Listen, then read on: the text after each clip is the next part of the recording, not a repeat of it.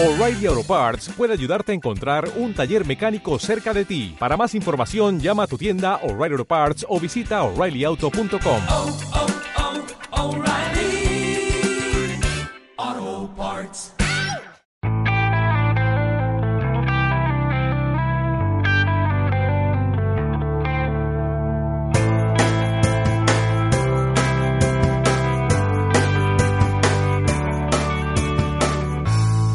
Buenos días, buenas tardes, buenas noches o buenas cuando quiera o como quiera que sea que estéis escuchando esto.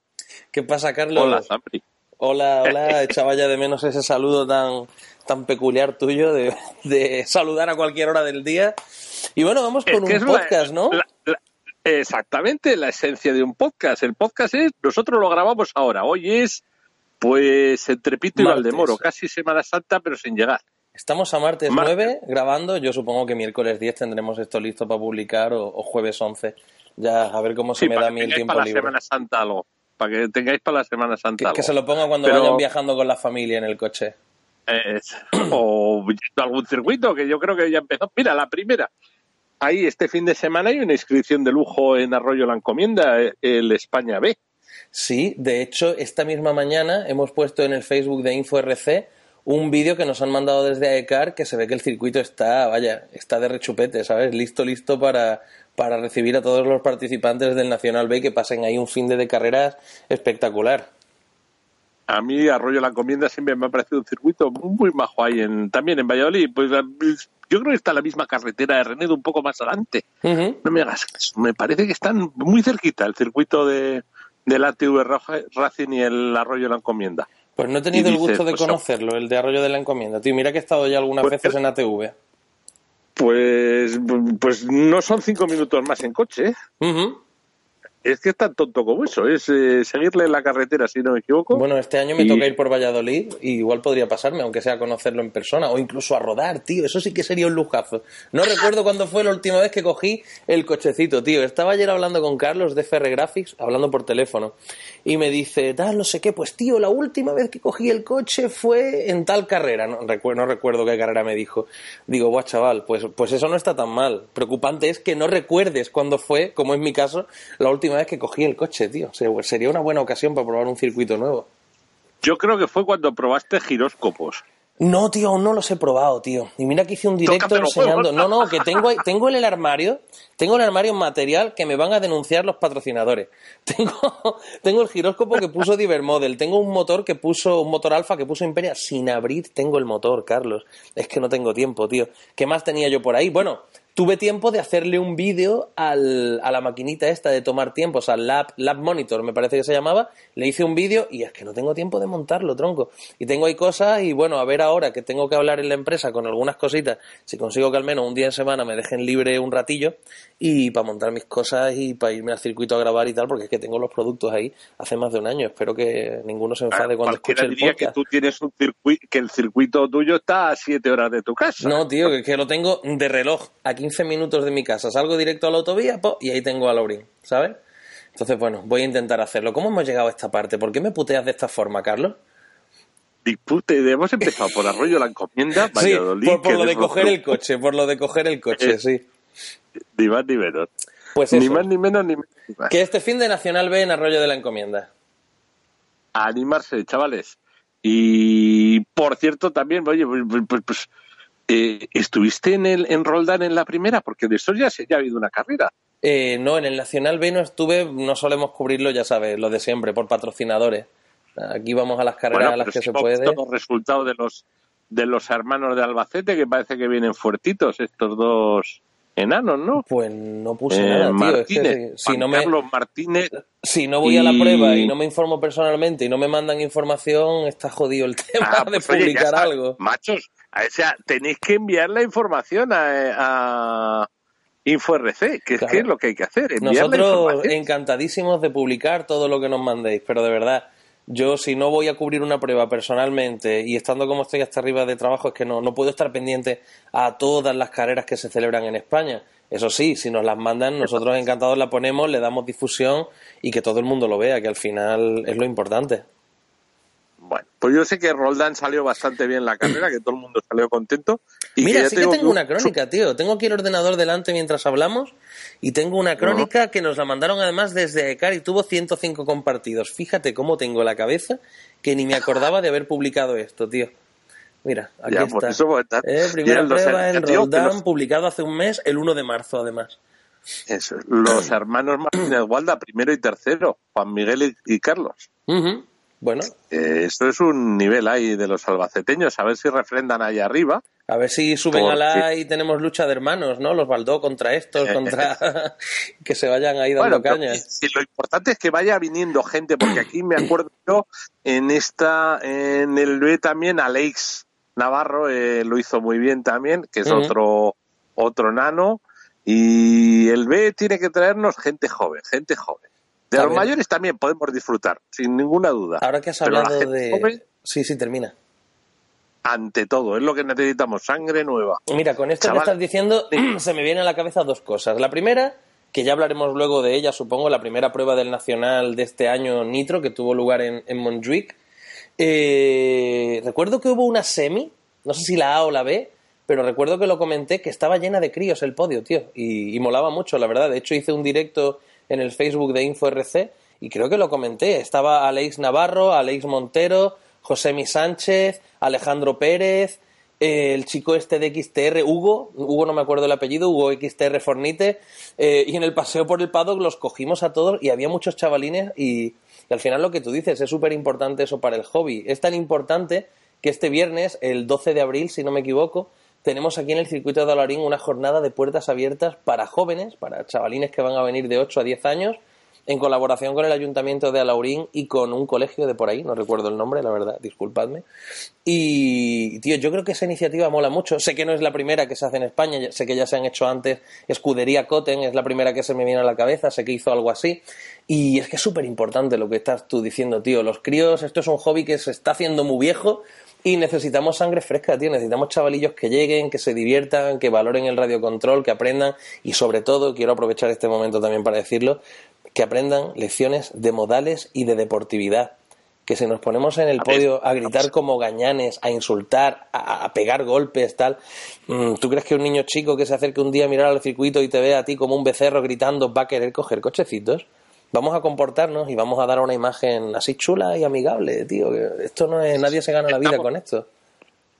Eh, muy pocos, muy pocos. Nadie no, pero muy pocos. Sí, sí. Eh, el, el hecho es que yo, por ejemplo, también he visto iniciativas como estas por Cádiz, que me acuerdo de ver un podium con unos enanos que no podían levantar el coche de lo que les pesaba el cochecito de eléctricos, el de, el de un kilo y poco, el de kilo cuatrocientos.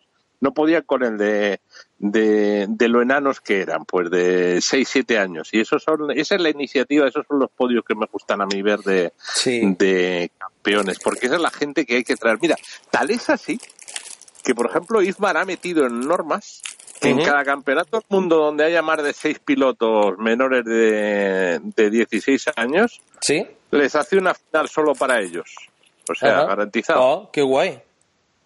Para que, pues para que vean que se les da cariño, mucho cariño. El Dallas lo hacía.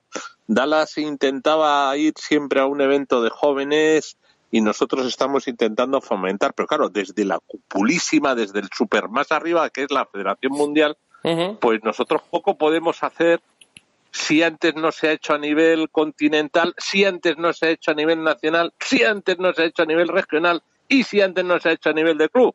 Por consiguiente, yo me quito el sombrero, sombrerazo, con esa actitud del Club de Laurín, ahí buscando gente nueva. Hay que llevar el coche a los colegios. Mira, a los críos les gustan los mandos. Les gusta, pues, si lo veo yo con mis nietos que quieren el teléfono. Dices, en vez de, si les damos el mando del coche de radiocontrol en una pista, les va a gustar. Claro. Yo estoy seguro que les va a gustar. Y es mucho mejor que darles el móvil para que vean YouTube. Pues sí, al no final es un hobby que no te, y no compartes tiempo. Esto parece una tontería, pero es algo que yo he valorado mucho del hobby. No a nivel personal, porque mi padre es de fútbol y yo soy de coches. Pero, tío, yo creo que esa relación que tienen muchos padres con sus hijos en el radiocontrol, que hacen viajes juntos, que pasan fines de semana en hoteles, en circuitos, yo creo que es un hobby que une mucho. ¿Sabes? Y que puede, es que puede es fomentar positivamente la relación padre-hijo, tío. Yo creo que esa, esa parte mola un montón también. Pero no solo padre e hijo, también las madres pueden venir Bueno, a echar una mano. claro, claro, no quiero yo ventaja. tampoco dejar a nadie fuera. Que, que también te ves a familias completas que se va la madre a ayudar de mecánica o que se llevan ahí la caravana y hacen vida en el circuito el fin de semana. Oye, o que la madre se queda disfrutando de la playa, si tiene playa el sitio o piscina el hotel, ¿sabes? Que opciones hay un montón y Van a- son mejores o que los videojuegos. turismo. Tú a mi mujer no la has visto en un circuito en la vida. Sí, en los últimos días a las dos y media del día de la final vuelven. Bueno, yo tu mujer sé que existe porque hablas de ella a veces, ya está. los circuitos no los pisas. No, en los últimos días, los domingos a las dos y media. Porque antes se va con, con las mujeres de sus amigos por ahí, claro. de mis amigos, que son sus amigas, y, y se van por ahí y, y- y están a ver pues monumentos, tiendas, ya sabes lo que hacen las mujeres. Sí, sí, sí. Cosas de chicas. Eh, pero vamos, en el circuito pocas. En el circuito, bueno, oye, las que están, un monumento había que hacerlas a todas. Sí, sí, que además son muy entregadas cuando están Es- ahí de mecánicas o es- recogiendo coches o, o, lo- o pilotando. Y ya, si son, y ya si son pilotos, dos monumentos, como ha hecho la EFRA este año. Muy En lo chulo, ¿eh? El homenaje este que habéis hecho a- por el Día de la Mujer.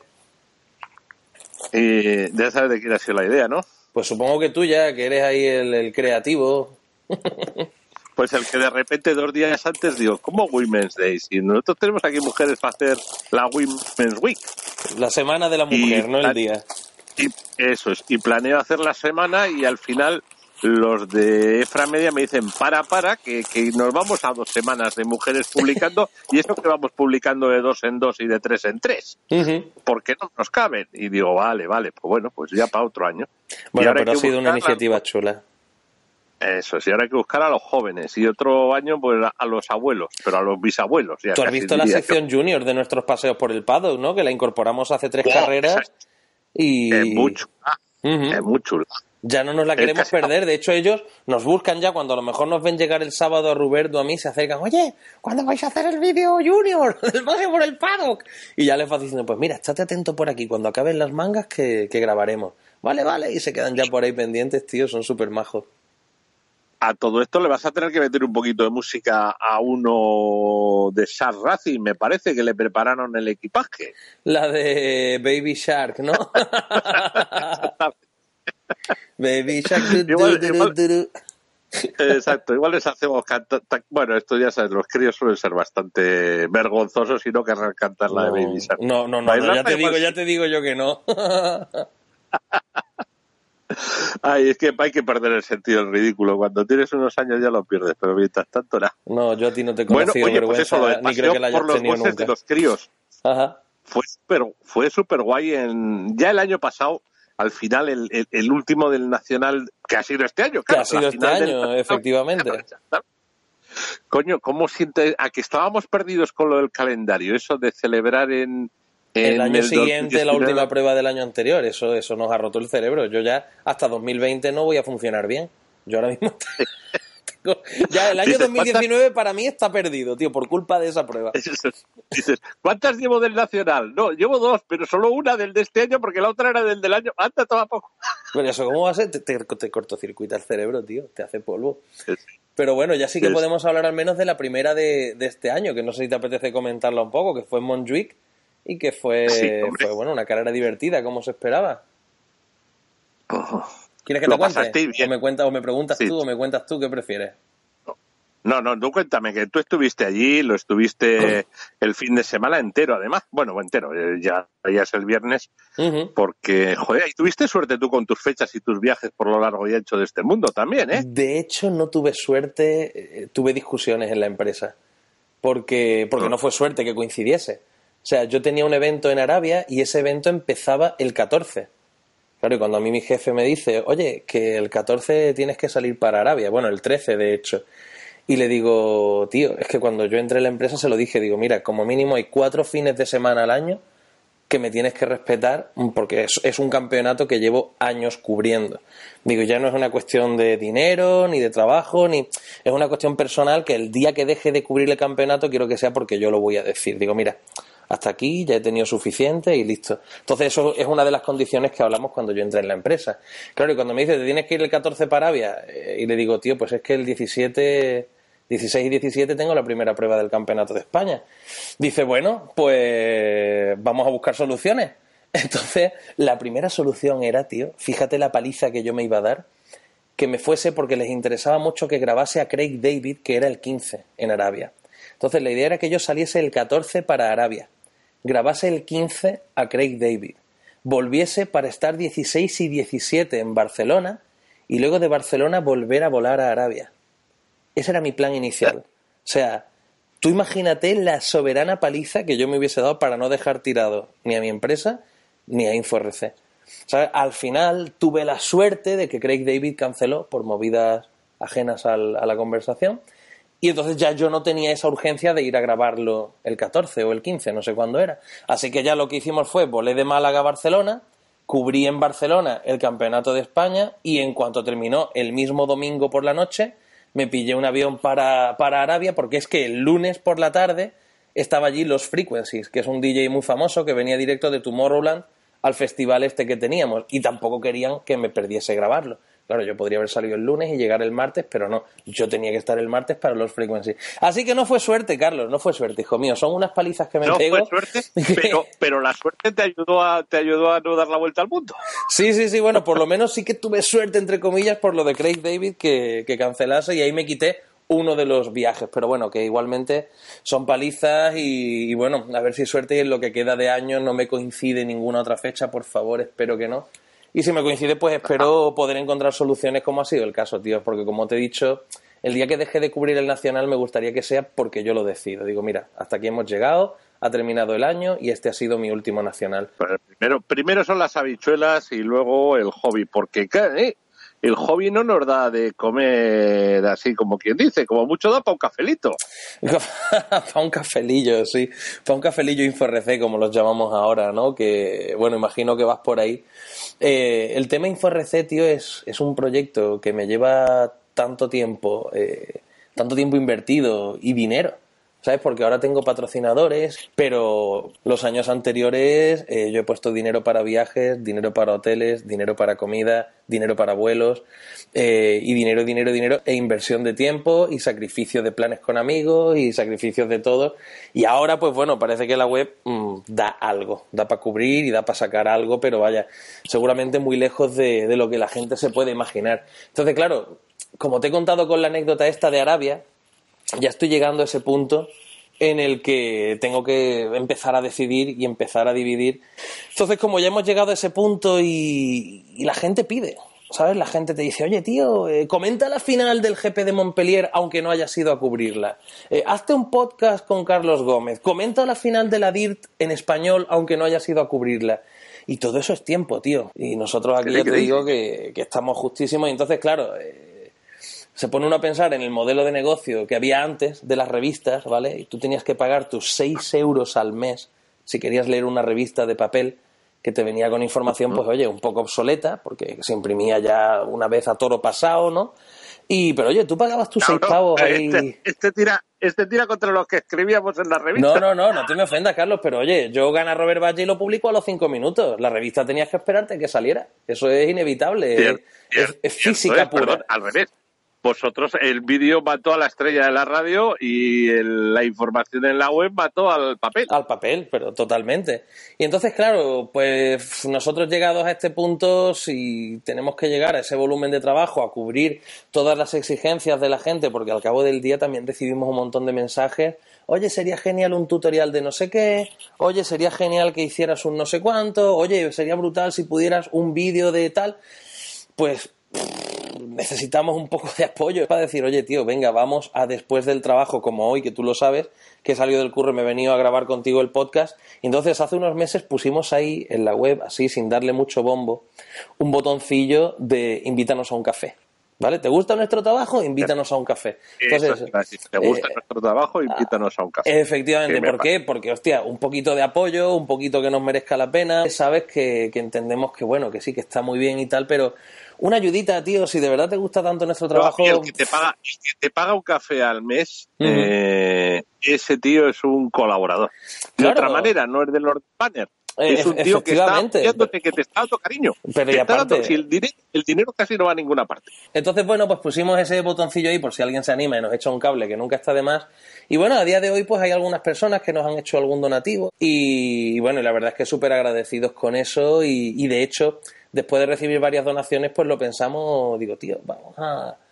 Vamos a tener un detalle con ellos, ¿no? Ya que esta gente está apoyando nuestro trabajo, eh, vamos a tener un detallito. Y ahí nació el, el tema de unos stickers exclusivos que vamos a anunciar próximamente en InfoRC, que estarán dirigidos a esas personas que apoyan nuestro trabajo. Y, y nada, pues, Pues eso, si estáis Es que escuchando este igual podcast, Para esos, dime. que igual para eso sacamos el podcast siempre una semana antes, por ejemplo. Pero bueno, de primeras un detallito con ellos que serán esos stickers súper exclusivos y personalizados. Y luego pues ya veremos el, el camino que sigue InfoRC, que también dependerá mucho del camino que sigan otros proyectos míos paralelos y, y ajenos al Oye, radiocontrol. total, que veníamos de hablar de Monjuic otra vez. Sí, bueno, estábamos con Monjuic, es que no sé cómo me diriges la conversación, que al final terminamos hablando de una cosa, de otra. Y... Pues somos dos amigos charlando de cochecitos. Pues lo que es, tú cuando estás sentado en una mesa con la gente no empiezas y acabas no sabes dónde. Pues esto es lo mismo. Como si estuviéramos sentados en una mesa en un circuito. Pues eso, al final son charlas lo que tenemos aquí, ¿no? Y luego las grabamos y las subimos para quien las disfrute. Eh, tema Montjuic, tío. Pues el circuito estaba súper bien, eh, no estaba roto en ningún sitio así remarcable. El agarre fue de más a menos, porque el sábado por la mañana había un poquito de barro, pero no barro del que se te pega las ruedas, barro del que hace virutilla y se queda ahí junto a la trazada. Y fue evolucionando, se compactó muy bien con el paso de los coches, pero también fue perdiendo agarre. Y, y bueno, mm, desde primera hora se vio que Robert Badge iba allí bastante bien. Eh, al final es un circuito que diseñó y que hizo él, aunque por lo que me comentan no suele ir, no suele ir mucho a, a entrenar ni a rodar allí, pero sí que fue el último día antes de que lo cerrasen para el Nacional, así que supongo que ya llevaría el setup un poquito preparado y tal, ¿no? Y, y bueno, y aún así, pues Cana se le, se le acercó un poco, eh, aunque ya estamos hablando de que se le acercó en la semifinal. O sea, en las mangas Rubert iba bastante sobrado, sin embargo, en las semifinales creo que terminaron a dos o tres segundos el uno del otro. Entonces, no sé si tú tienes por ahí algún dato para ir comentando o si me abro yo por aquí No, ahí los yo lo que tiempos. ahí, ahí- ahí la gran pregunta es, coño, que, que no lo hemos hablado. Canas con Sworth. Sí, bueno, pero a ver, no, no es su primera carrera. Ya había corrido el Nacional de Pero- Eléctricos pero- en Redobán, el GP de Montpellier, y había demostrado que, que va bien, ¿eh? Eso es, que le está, que le está sacando al coche lo que parecía que no tenía. Bueno, realmente el, el coche siempre ha estado ahí arriba y tiene algún piloto puntero. Lo que pasa es que creo que no habían tenido a lo mejor un piloto tan, tan fuerte, tan ambicioso como Canas ahora mismo, que está ahí en pleno O con tanto crecimiento. talento. o con, talento, o con- lo que- o con tanto talento también, efectivamente. Entonces, eh, no sé, tío, creo que le puede sacar mucho partido aún. O sea, ahora está conociéndolo. ¿Qué te iba a decir? Luego lo- los fichajes que ha hecho Sworth, el ultimísimo, el de Elliot Boots, pues me parece que es como que se están postulando como la marca que quiere ganar. Hombre, se están montando un equipo muy bestia, la verdad. Y creo que lo de Elliot Boots ha sido una sorpresa para muchos, ¿eh? Yo al menos no me lo esperaba, la verdad. Pues yo es que me ha extrañado, pero, pero oye, pues ahí estaba. Y recordemos, Elliot Boots fue el ganador en Sachile, donde va a ser el europeo A de este año. O sea, que imagínate, es el, pues igual es la baza para, junto con los españoles, la baza para pelearle a Hungaro. El otro piloto que le puede pele- pelear a Hungaro, el europeo, que se va a ser, va a ser en su casa, que va a ser muy difícil ¿Tú, tú pero crees, bueno. eso te iba yo a decir, ¿tú crees pelearle a Ongaro en su casa, como está ahora Ongaro, que, que le miras y te muerde? A ver, que las cosas no son, no salen, los planes salen siempre de aquellas maneras, de aquellas Hombre. maneras. Algún Eh, día te contaré yo carreras planeadas para que gane uno y las gana otro. Y, pero vamos, pero, bueno, pero eso lo habíamos muchas esas, comentado alguna vez, que nunca gana la carrera la persona para la que parece que se ha preparado la carrera, ¿no? exactamente, exactamente, Sí, sí, sí. exactamente.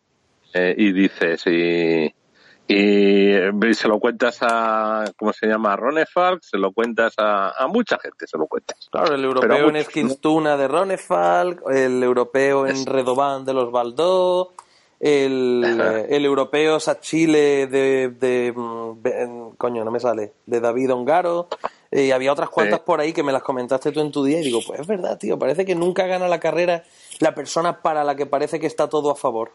Que, mira, cuando se hizo el europeo de Montjuic, eh, perdona, de Montmeló, el de Montmeló en el 99, el que ganó Dani Vega, el- esa, la carrera no estaba pensada para que la ganara un madriles. Ajá, Naci- Nacido en Barcelona, pero un madriles a fin de cuentas. sí, sí. Estaba pensada para que la ganara otro. Un piloto que está a la ultimate moda. Yo quiero hacerte Eh. una pregunta que supongo que también. Cuando, cuando tú hablas de carrera preparada para, ¿te refieres de una forma literal a una carrera preparada para que alguien gane o te, te refieres a que parece que está todo de cara para que esa persona gane? No, a ver, eh, hay eventos eh, donde hay organizaciones que ponen toda la carne en el asador para traer el evento a su casa porque quieren que gane el piloto de casa, etcétera, etcétera. Evidentemente, Fran no va a hacer ni Ismar ni nadie va a hacer porque la gane el piloto local. Pero claro, cuando la organización, la hinchada, los franceses en Francia, te comen, te, te, te, te meriendan. Te meriendan. Entonces, no es que esté preparada para hacer trampa, sino que buscas pues, el piloto local, has invertido para llevarte la carrera a tu casa para que gane el local de turno, etcétera, etcétera. Mm, Y claro. luego eh, se lo cuentas a los americanos que en Charlotte ganó a Tsushihara y, y el siguiente eh, ha sido Ronefalk y o sea, es que los americanos llevan sin tener un campeón desde hace- desde Pavidi, si no me equivoco. No, desde, desde King. King en... Ah, es verdad, King, es verdad, es En verdad. es batalla. verdad, King. Eso, es Cody King en batalla. Y que le sonó la flauta a nivel. Dios, vaya. Pero los dos triunfos han sido, han sido en Asia, no han sido en Estados Unidos. Y los americanos te planean las carreras en plan encerrona para ganar en su casa, claro. pero luego no ganan. Pero luego no ganan. Pues ya ves, pues, así se pican hay- luego y dicen que llevamos giróscopos los europeos. Pobrecitos míos, tío. Ay, Dios mío, no saben lo que dicen. Pero bueno, eh, de todas maneras, mira, eso del giróscopo eh, estamos siempre dándole vueltas en la cabeza. A ver si puedes hacer una prueba, macho. Que Sí, nos sí, hace sí. falta una prueba objetiva. De verdad que voy, voy a intentar ir al circuito cuando pueda, porque en serio llega el fin de semana y no me apetece en cochecito, la verdad. Me apetece desconectar un poco de todo. Ir al pipi y de todo. Al pimpi, sí. A ver las cosas que se ven desde el pimpi, ¿no? Mejor hacer que no ver, pero bueno, Sí, sí. ya sabes las cosas como son. Sí. Total, que en Montjuic en semis eh, me has comentado una semi plagada de enanos, por un lado, Sí. y luego por otro lado la pelea Ruber eh, Canas como muy, muy, muy en todo lo alto. Sí, porque, bueno, estaban en semis diferentes, ¿vale? Entonces la referencia fue el tiempo. Pero yo recuerdo que le dije algo a Robert de hablar o algo así, me dijo después de la semi, no, no, no, tío, que, que voy a estar liado con el coche y tal. Digo, pero ¿cómo liado? Si llevas todo el día, todo el fin de semana dominando, tal, se ve que tienes el setup. No, no, que va, pero si Canas ha terminado a dos segundos de mí, a ver la final qué tal se da. Entonces, habían terminado cerquita y, y Robert estaba ahí muy pendiente de Canas y, y de ver cómo se le daba la final. Lo que pasa es que Comentaste, luego... ahí, ahí, ahí el agarre fue fundamental, porque has comentado eso, la, el, cómo variaba el, el, A menos. el circuito, que varió mucho en todo el fin de semana, ¿no? Sí, sí, sí, el agarre siempre a menos. Y, y de hecho tuvo que ver con el agarre el tema de Robert y de la cercanía de Canas en semis. Pues se ve que probó unas ruedas o que cogió las ruedas que no tocaban y tal. Y luego para la final montó las ruedas que tocaban Robert y se marcó una de estas finales que hacía años que no las hacía. Porque bueno, últimamente el tío sigue ganando finales de nacionales, pero eh, digamos que hace años las ganaba muy, muy sobrados, ¿no? Con una vuelta o dos de ventaja. Y esta final fue una de esas, tío. O sea, la final de Montjuic fue una de estas que yo grabé a Rubén los primeros minutos y cuando empecé a ver cómo se distanciaba dije, venga, hasta luego Rubén. Y ya seguí grabando al resto de gente, porque ahí es donde estaba la salsa realmente. Sí, que es la de, que es la de no hace falta que aprietes tanto. Yo estoy seguro que el Ruber en el box tiene, mira, vamos a sacar una o dos vueltas. No vaya a ser que haya una tontería y mejor llevamos las dos vueltas de ventaja para si hay tonterías. Sí o sí. Sí, sí, Yo sí, que- totalmente, vaya. Y si hace falta y si hace falta echar un chorretón al final, se echa un chorretón al final. Sí, Porque me- cuando el motor está fatigado es al final, no se fatiga al principio de una final. Hombre, después de hacen 45 minutos ahí a, a 40.000 revoluciones, temperatura, tal, el filtro más embozado de arena también, pues, pues es normal que la cosa se va viniendo para abajo. ¿Qué hizo? Además, se hizo a mejor. Fue el fin de semana yendo a mejor cada día, ¿no? El- Acabasteis con Lorenzo y todo. Bueno, no, de hecho el domingo tengo una anécdota graciosa que porque yo me subí a retransmitir las semifinales en directo y literalmente cuando hablaba me salía vaho de la boca, como cuando estás en la nieve o en un sitio muy frío salía el humillo, o sea, hacía auténtico frío. Entonces mm, se me olvidó ponerme el abrigo y cuando me subí a la final me acordé del abrigo, me puse el abrigo y pegaba bastante fuerte el sol. Y me dijo Llobregat Jr., me dice, tío, te vas a asar de calor. Digo, no, no, no creo, yo mejor así porque luego viene el frío. Luego viene el frío, que a mitad de la final tuve que dejar de grabar y quitarme el chaquetón, tío, porque me estaba mareando. Un pollo asado. Me empezó a caer el sudor por la espalda hasta la rabadilla y dije, me cago en la puta, me voy a quitar el abrigo porque es que si no me desmayo aquí grabando, tío. Y puse la, La cámara. hostia, la, prima- la primavera que la sangre altera. Terrible, Pues puse la oye, cámara ahí en la mesa, me quité el abrigo y a seguir grabando. Ahí lo sorprendente y lo noticioso igual es la segunda posición de, de nuestro nuevo Agama, ¿no?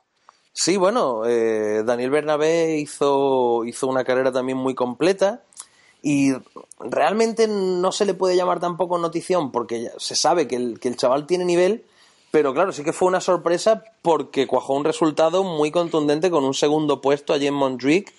Que, que claro, normalmente uno pues mm, ahora mismo lo que tenemos en la cabeza es que primero o segundo van a ser Robert o Canas. Y ahí llegó Bernabé con su gama RC Concepts Diver Model y dijo, ¡pum! Aquí estoy yo. Y se metió segundo, tío. Después de toda la final también peleando posición con Canas y demás. Y, y se le dio súper bien la carrera, tío. La verdad es que lo hizo muy, muy bien. Están muy contentos en el equipo también, que estuve justamente ayer, estuve hablando con Martín por teléfono. Y, y nada, bueno, que están contentos. Para él es uno más del equipo, porque en Divermodel tratan muy bien a todos los del equipo, son una familia enorme. Y dicen, a ver, Zambri, a mí no se me suben los pajaritos a la cabeza, dice, porque Dani es un piloto, pero también tenemos a otra gente a los que tenemos que cuidar y tal. Dice, pero estamos muy contentos con el resultado, porque están demostrando que el modelo nuevo de Agama, del que ahora son ellos distribuidores, pues funciona. Ahora solamente falta que llegue por fin al mercado, que se ve que llevan unos mesecillos de retraso y tal, pero funcionar funciona muy bien, tío. Igual llega, igual llega para cuando nos toque el Nacional de Silla. ¿Qué te iba a decir? Joan Espasa sigue ahí también, claro. Otro. Ese ha cambiado de montura, ese sí ha dejado en la gama, claro. Sí, pues yo fíjate que, que a Joan Espasa, aunque sigue ahí arriba, le veo como que ha perdido un puntito. Y de hecho él lo comentaba en, en una entrevista que le hicimos, bueno, eh, no sé si fue en un paseo por el paddock o algo así, comentaba que el X-Ray se le hace como que más agresivo. Entonces como que tiene que ir un poquito más pendiente de la conducción y tal. Y yo creo que eso ahora Igual. mismo le está o pasando factura o aún tiene que terminarse de acostumbrar. Es que es lo que te iba a decir. Cuando vienes de no haber cambiado coche, hay que hacerte un coche nuevo, pero fíjate que el X-Ray el año pasado barrió. Eh. Barrió es que se llevó el europeo A, el europeo B, la más 40, en Europa se llevó todo. Y bueno, Mugen se llevó lo suyo, Aso se llevó el mundial, aquí todo el mundo se llevó algo. Pero X-Ray hizo, hizo un coche bastante ganador, entonces hay que darle tiempo, yo creo, A ver, ya que estás hablando de X-Ray, te voy a hacer una consulta que es salirnos un poquito del nivel nacional, pero pero tío, a mí me hace mucha gracia la polémica que se ha liado con X-Ray, con Judy Arena, con gente rodando en el circuito antes de una prueba. Tú te has enterado de todo eso, supongo, ¿no? Si me he enterado yo, Sí, tú te has sí, tenido sí. que enterar. A ver, cuéntanos, A ver, cuéntanos. Ese, ese- a ver, eso en una, es en un tipo de pruebas, es una carrera, es en un campeonato que no es un campeonato de Fran y Cristo lo fundó, sino todo lo contrario. Sí. Es en las EOS.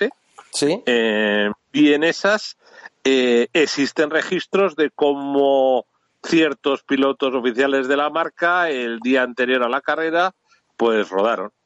Una de las excusas era que una de las excusas era que había que probar los saltos y el diseño de la pista, esto y lo otro, y que lo había hecho Papá Judy o Maroto y el de la moto, pero los tiempos, esos no, no, no eran los de Papá Judy, Claro. no eran los de un matado. Claro. los tiempos que los tiempos que habían salido publicados y que se veían y además que se sabía de quiénes eran los transponders pues eran de, de figurones entonces luego te decían es que no son relevantes 30 o 40 vueltas de Uf. más a un circuito respecto de otros pilotos Son muchas vueltas, ¿eh? y yo digo coño que no son relevantes 30 o 40 eh, son dos entrenos más como mínimo Sí, sí, sí, son muchas vueltas, tío.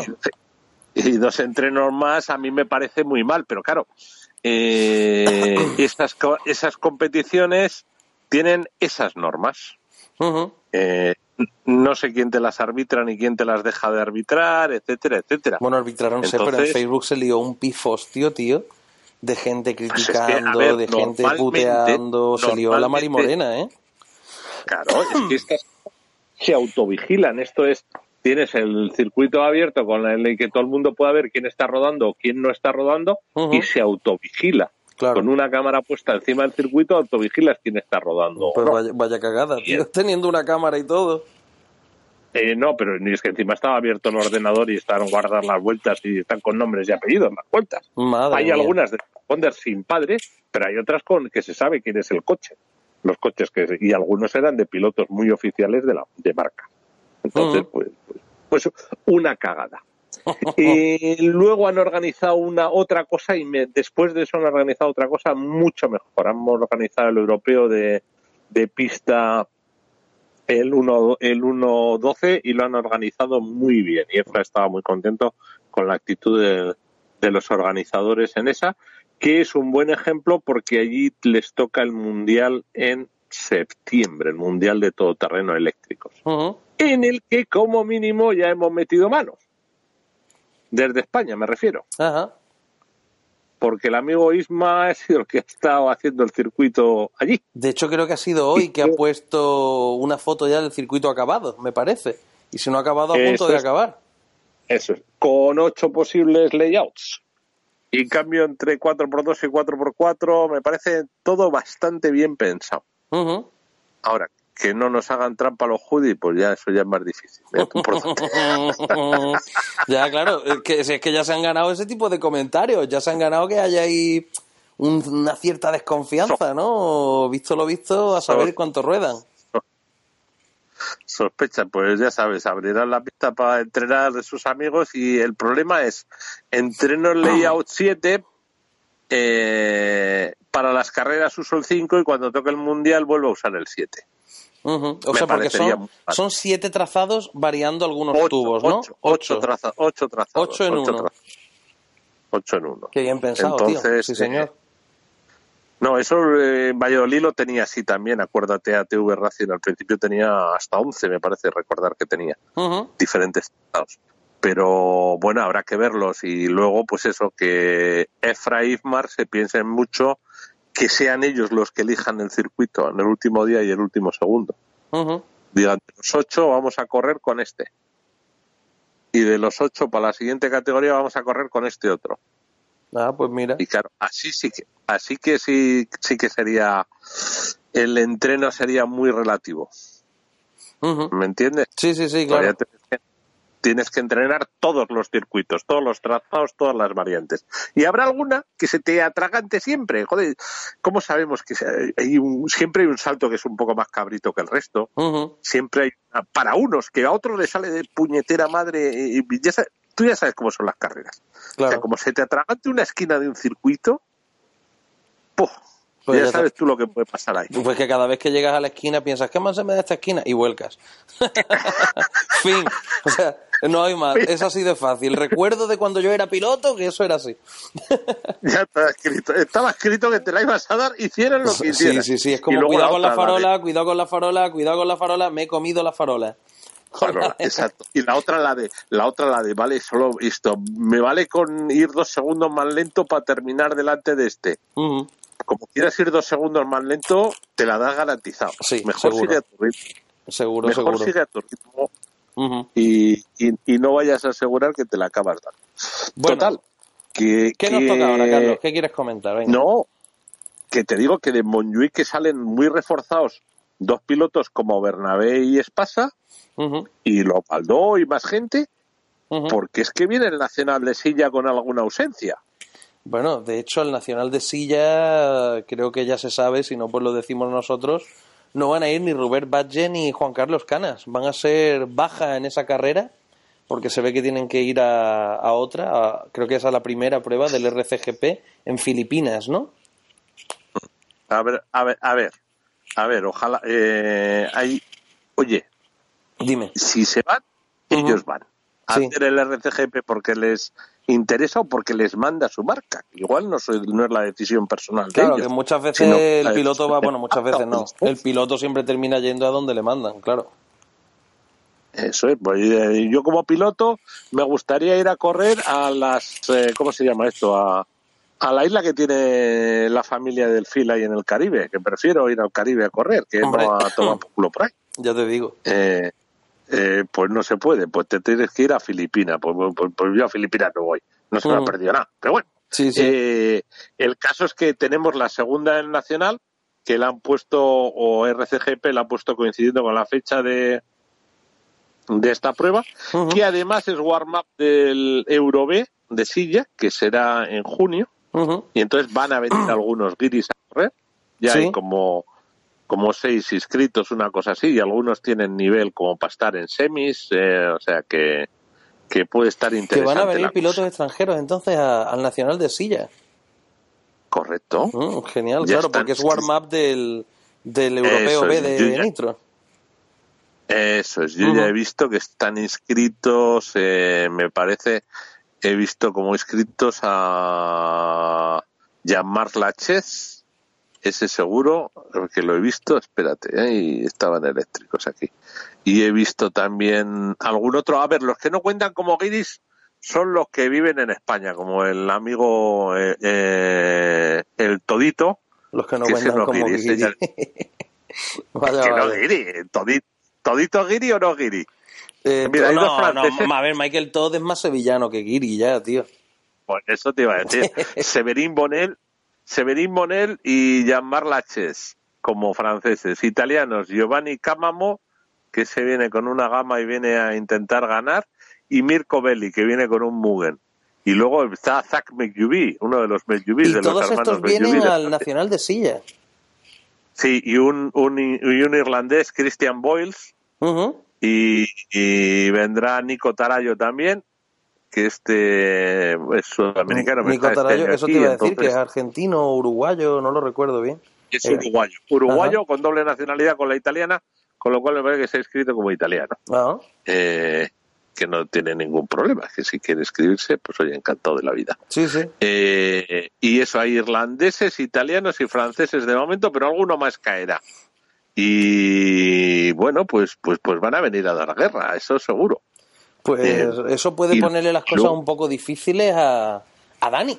A Daniel Bernabé, que hablábamos, claro, eh, uno puede esperar, dice, tío, se hizo un segundo en Montjuic y ahora en sí ya no va a tener ni a Rubén ni a Canas. No es que vaya a ganar, ¿vale? Porque tenemos ahí un montón de pilotos de nivel que le van a plantar cara.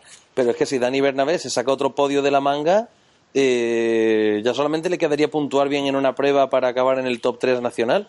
Y eso sería brutal, pero claro, Ya, si pero- así ya va a venir tanta gente de fuera, eso ya no va a ser un Algo- nacional normal y corriente. A ver, mm, vuelves a tener ventaja a los nacionales, siempre, Ujú. seguro, porque conoces Sí. la pista por la mano, etcétera, etcétera. Claro. Luego, pues vas a tener gente que lo hizo bien en Montjuic, como Joan Espasa, como, mira, como Ale Pérez Bernal. Imagínate el enano como haga otra final buena y con dos menos por delante, pues, pues si sube dos puestos más. Pues el año que viene tendría ranking de manga 3, me imagino, de, de lo bueno, bueno. Pues ya ves. ¿Sabes lo que te digo? ¿Sabes lo que te digo, no? Sí, o sí. sea, como hagas dos, ya, ya casi lo tienes ahí liado. O sea, casi, casi, casi la has liado. Entonces, eh, es muy interesante esta carrera, hay que hacerlo muy bien. Dices, eh, Oscar Baldó, que quedó cuarto. Eh, Monteiro, que vendrá a correr, me imagino. Eh, por- los portugueses vendrán. Eh, Carlitos Pineda, mm, no lo sé si vendrá o no vendrá. Oscar Navarro, Juan- es que todos estos, todos, todos, todos, todos los que hicieron final en, en Montjuic van a venir con el diente muy afilado, Claro. con el diente, con el diente largo, porque tienes, si te sale Joan Espasa estará casi en la puerta de casa. Altea, Altea, Alicante, no sé yo de qué distancia tendrá allí. Te juro que no lo sé. Y Jorgito, Jorgito, otro que, que tiene que haber corrido. ese tiene que saber ese circuito como los, como los, no, se lo conocen de haber corrido levantes ahí todos los del mundo y más. Claro.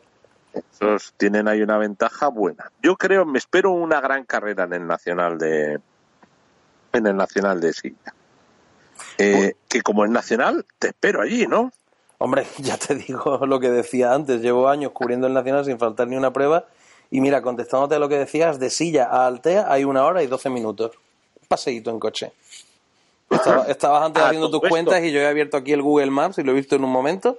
Una hora doce minutos por el peaje, una hora cuarenta por la normal. Vale, pues vamos a dar otra primicia.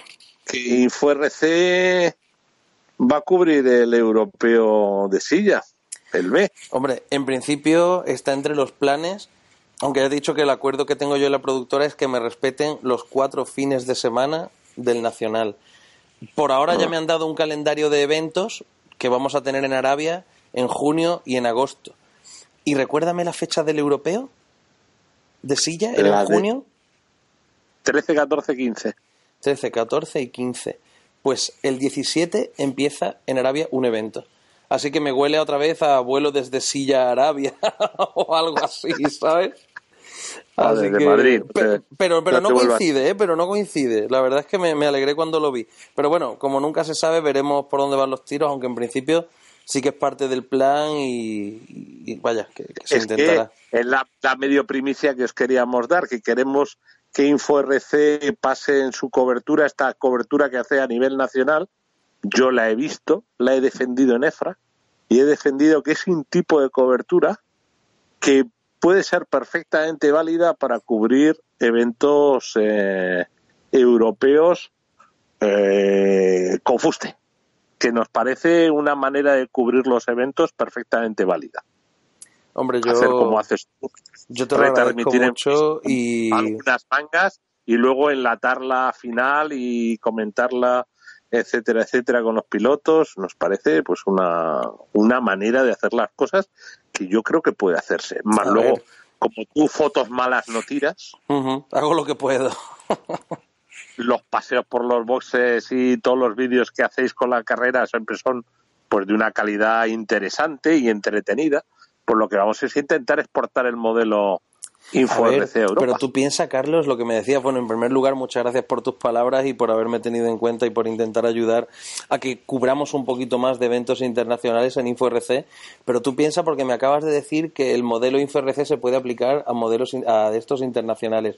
De hecho, es que el modelo InfoRC está basado en lo que yo veía antes de existir InfoRC. Entonces, ¿yo qué veía? Neoboogie cubriendo pruebas internacionales, RedRC cubriendo pruebas internacionales. Entonces, tú sabes que los reportajes que yo hago para un campeonato de España son muy similares a los que se hacen para un campeonato de Europa, pero con menos días. La galería de fotos completas, que además yo le hago fotos a todo el mundo, no solo a los top, que es mucho más fácil hacerle fotos a los top porque van siempre por la trazada. Pero bueno, yo le hago fotos. Es verdad, eso es así. Además, Phil te lo dice, te Que sí, lo que sí, dice. pero- ¿Cómo se llama el chico eso- este? Ricardo, el de Red RC. eh, Richie, ¿no? Sí, Ricardo. Acchiari. Ricky- Eso, Ricky Ricardo Acchiari, Acchiari. Y lo decía, dice, tío, es que a los top mm, te pones una manga y les tienes hechas las fotos de todo el fin de semana porque sabes que todas las veces van a pasar por el mismo sitio. Yo no. Aquí mi polla y yo, con perdón, le hacemos fotos a todo el mundo, aunque, aunque alguien se me puede escapar, lo siento.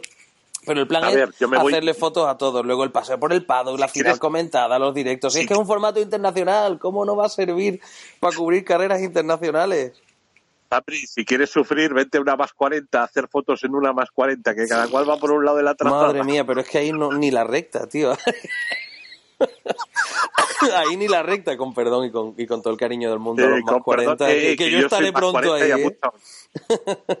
yo, yo soy más 40 y a mucha honra. Oye, tengo el evento más, de más 40 petado de inscripciones. Tengo una lista El, de el europeo más mueres. 40, ¿no? Es- sí, sí, sí. O sea, es, es tengo 144 y tengo pilotos de cinco países diciéndome quiero ir, quiero ir, quiero ir. Y los españoles no se han apuntado ninguno. ¿Pero qué dices? Que no nos gustaría saber 140, cuándo somos 140 mayores. viejos, tío.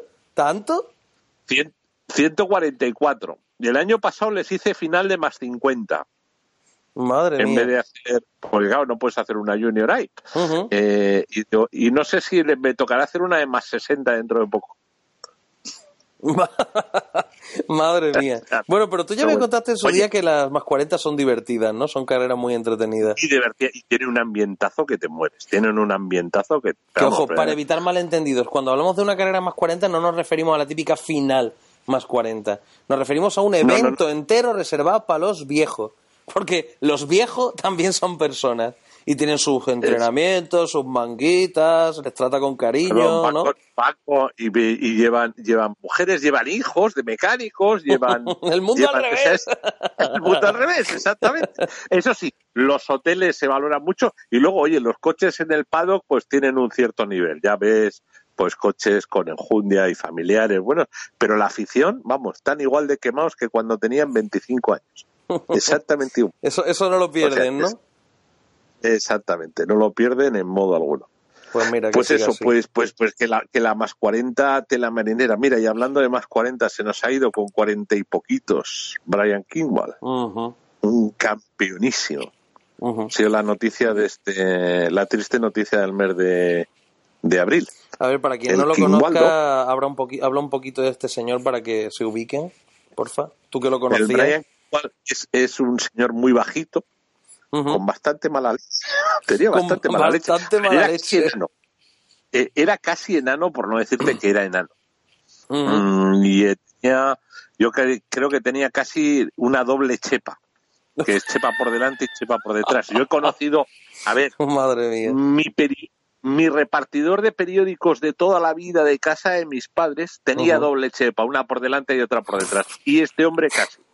El Quincualdo no era lo mismo, pero casi. Madre. Eh, siempre estaba muy mal hecho, porque estaba mal hecho, era bajito y tal, pero era un talento como piloto. Mira, ha sido el único piloto capaz de discutirle, vamos, de ganarle a Masami por la mano, o sea, de chulearle a Masami. ¿En serio? Que eh, sí, sí, sí, o sea, dices, dices, capaz de chulearle a Masami. Este hizo a Associated, le hizo, eh, porque era muy buen todoterrenero.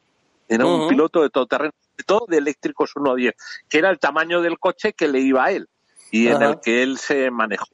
Luego sí vino a correr con nosotros 1.8 gas. Yo me acuerdo de verle correr el mundial de el de Las Vegas seguro que estuvimos juntos y antes también. Yo creo que ha corrido algún otro mundial más. En Europa no, porque no vino. Este hombre para volar tenía problemas, tenía muchos problemas físicos. Siempre ha sido su, pues mira lo que le ha llevado a la tumba al final, porque Ujú. tenía muchos problemas. que- Sí. Sigue, sigue, que me están llamando, pero es un pequeño recado que me tienen que dar. Vale. Y entonces, pues este hombre eh, se impuso sobre sus problemas físicos y, y demostró que era pues de lo mejorcito que había en el mundo en el pilotaje, llenando a ganar campeonatos del mundo de eléctricos en Europa. Lo que no venía a correr era, gas. Hablando con él me decía que es que el ruido de los coches de todoterreno del 1.8 TT que le mataba, Mm. que él era de que no, no le gustaba el ruido y Sí. que le hacía daño en la cabeza. Vaya. Luego le he visto yo coger algún, algún rebote, pero vamos, que te mueres porque alguien le tiraba un poco de champán por encima. No le gusta. ¿Y Bueno, te digo una cosa. A mí, la idea de volverme a casa conduciendo varias horas, mm, apestando a champán y todo pegajoso, tampoco es que me seduzca, tío. Ahí le puedo hasta comprender. Ya, pero yo no sé si era por eso o por cuestiones de tipo medio religioso. Ah. Esto es que estoy en contra del alcohol y que no quiero que me toque ni una gota de alcohol. Entonces, como tampoco le vas a andar preguntando sus neuras, Sí. pues le respetaba las neuras y ya está. Era un tío muy, muy especial.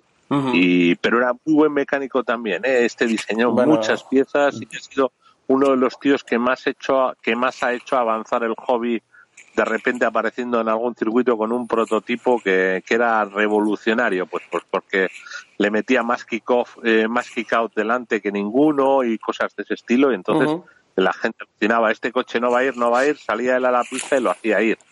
Y entonces pues rompió esquemas. Que al menos por lo que he visto en redes se le ve que la gente le tenía mucho cariño a este hombre.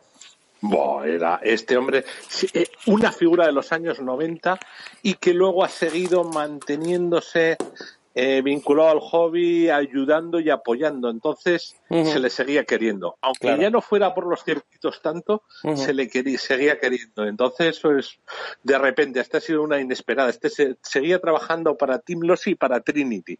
Y para J. Concepts, era desarrollador de las ruedas de, de J. Concepts. Este estaba eh, metido todavía, pues, pues de los que seguía vinculado al hobby, se ganaba la vida con el hobby, estaba casado y ha sido pues muy por sorpresa, pero muy, muy por sorpresa. Bueno, entonces, por lo que me está diciendo, es normal que tuviese tantísima gente alrededor, tantísima gente dándole mensajes en redes.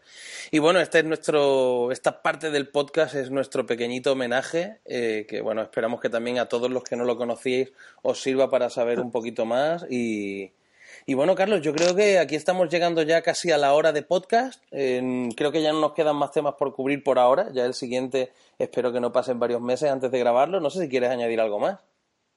No, que yo creo que el mes que viene nos puede tocar grabar uno de después del Nacional de Silla y antes del Europeo de Silla. Bueno, pues Yo creo que pues yo por lo pronto por lo pronto voy a ver si saco tiempo y monto este esta noche para que mañana miércoles 10 esté disponible en InfoRC. venga.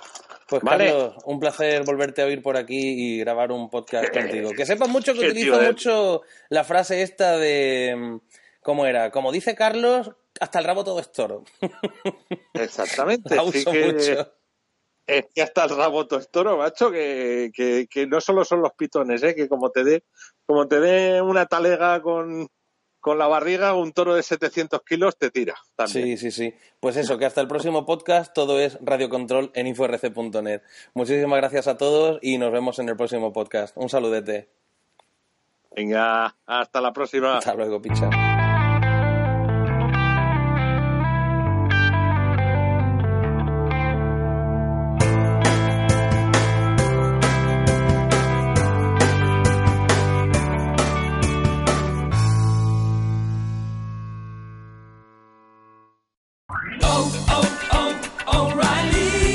¿Necesitas ayuda? En O'Reilly Auto Parts te ayudamos. ¿Necesitas algún consejo? Te aconsejamos. Nuestros profesionales en autopartes están siempre disponibles para ayudarte a encontrar lo que necesites. Excelente servicio al cliente es solo una de las ventajas que ofrece O'Reilly Auto Parts. Los profesionales en autopartes. oh, oh, O'Reilly. Auto Parts.